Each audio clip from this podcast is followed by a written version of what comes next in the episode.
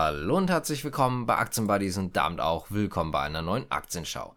Heute geht es um viele spannende Themen, unter anderem sind mit dabei Linde, HSBC, aber zum Beispiel auch SAP, nochmal die Hala bzw. der chinesische Einstieg im Hamburger Hafen, Rheinmetall und so weiter und so fort. Ich würde sagen, wir fangen jetzt hier direkt einmal an und zwar mit einer kurzen Nachricht rund um Starbucks. Es gab ja relativ ja, viele Nachrichten jetzt in den letzten zwei Tagen zu China und China-Aktien, gerade was den Partei ja, Gipfel angeht. Und ihr habt das vielleicht mitbekommen, auch Starbucks zum Beispiel ist unter Druck gekommen, aber ebenfalls noch andere Aktien. Und da dort Nachfragen gekommen sind, möchte ich dort jetzt nochmal kurz drauf eingehen.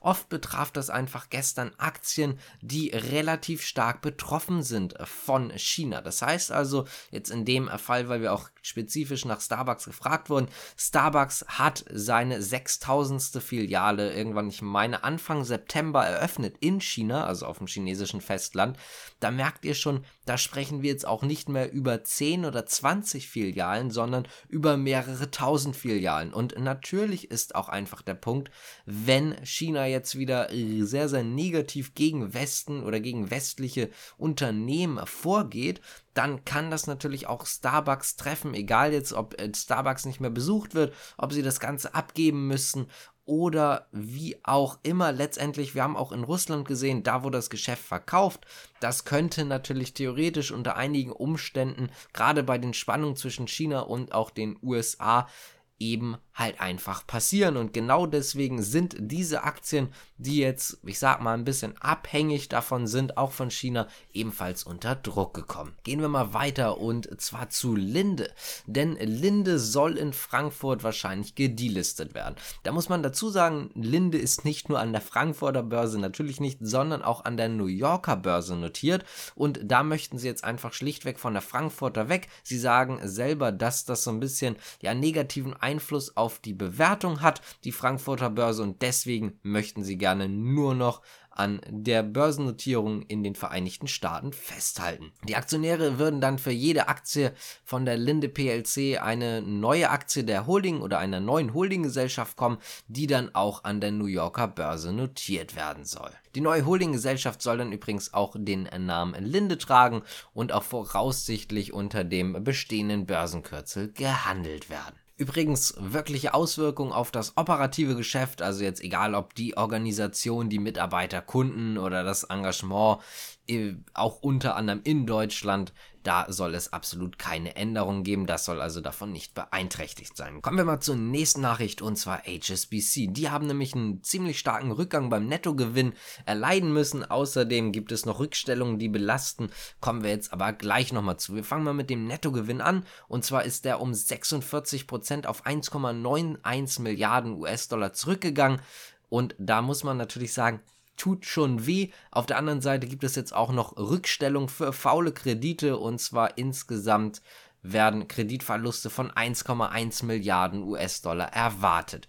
Die Bank hat dagegen aber ihre Prognosen für den Nettozinsertrag 2022 angehoben und zwar auf 32 Milliarden US-Dollar nach 31 Milliarden US-Dollar davor. Fürs Jahr 2023 sieht man jetzt übrigens rund 36 Milliarden US-Dollar. Vorher ist man da allerdings noch von mindestens 37 Milliarden US-Dollar ausgegangen. Springen wir mal weiter und gehen mal zu Hala. Das Ganze habt ihr vielleicht schon mitbekommen. Also, Costco möchte gerne in den Hamburger Hafen rein. Da streut man sich in der Regierung gegen. Allerdings, das Kanzleramt scheint das Ganze nicht so schlimm zu finden. Jetzt versucht man gerade einen Kompromiss zu finden.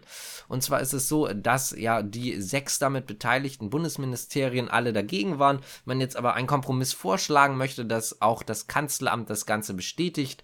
Und da sprechen wir davon, dass ja bisher ein Anteil von 35% an Costco gehen sollte. Das würde dann heißen, dass man halt einfach schlichtweg einen Geschäftsführer stellen kann, Einspruchsrechte bekommen würde und so weiter und so fort.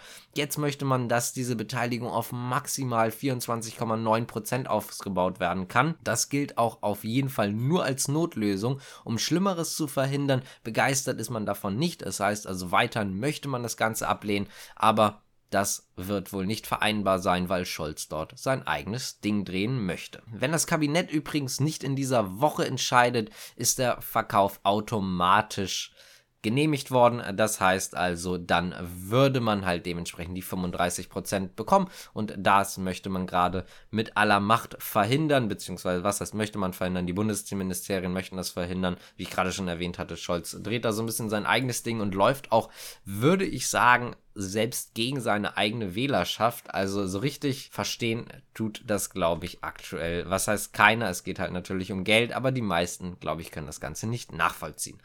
Kommen wir mal zum Rüstungskonzern Rheinmetall. Der wird nämlich ein modernes Feldhospital an die ukrainischen Streitkräfte liefern. Der Auftrag ist bereits im September erteilt worden. Die Lieferung wird dann im kommenden Jahr erfolgen. Es geht dort um rund 9 Millionen Euro. Und was das Ganze umfasst, kann ich jetzt auch nochmal ganz kurz äh, zusammenfassen. Es geht dort um Zelte und auch Containern. Bestehende Hospitale umfassen dann eine Notaufnahme, Triageraum, Operationssaal, Intensivstation, Sterilisation und so weiter und so fort. Natürlich auch Lager für Medikamente. Da kommt also einiges zusammen. Rheinmetall hat davon jetzt nicht so ganz profitiert. Natürlich ist es jetzt auch kein riesiger Auftrag. Kommen wir mal zu einer sehr positiven Nachricht aus Deutschland und zur SAP. Die konnten heute steigen. Das liegt ganz einfach daran, dass man ein starkes Cloud-Geschäft hatte, was auch kräftig zulegen konnte und das Betriebsergebnis über den Erwartungen war. Wir fangen jetzt einfach mal ganz kurz mit den Zahlen an. Die operative Marge lag im dritten Quartal bei 26,7%. Vorjahreswert waren dort noch 30,7%, aber Analysten hatten nur mit 26,5% gerechnet. Das Cloud-Geschäft hatte einen Wachstum von rund 38 Prozent. Im Gegensatz zum Vorjahresquartal, im zweiten Quartal lag das Wachstum noch bei 34 Prozent. Also auch hier sehen wir doch einen relativ starken Anstieg. Der operative Quartalsgewinn war zwar weiterhin rückläufig, das heißt also, er ist wieder gesunken, allerdings nur um 1% auf 2,094 Milliarden Euro. Analysten hatten mit 2,008 Milliarden Euro gerechnet, das heißt also, hier sieht es auch sehr positiv aus. Außerdem geht man davon aus, dass man im vierten Quartal wieder einen Anstieg haben wird beim Quartalsgewinn. Im Jahr 2023 geht man dann übrigens wieder von zweistelligen Wachstumsraten aus. Das hat auch der Finanzvorstand nochmal bekräftigt. Wenn euch das Ganze gefallen hat, dann könnt ihr gerne abonnieren, liken, kommentieren, die Glocke drücken und so weiter und so fort. Da würden wir uns auf jeden Fall drüber freuen und dementsprechend würde ich sagen, danke fürs Zuhören und natürlich auch Zuschauen. Bis zum nächsten Mal. Ciao.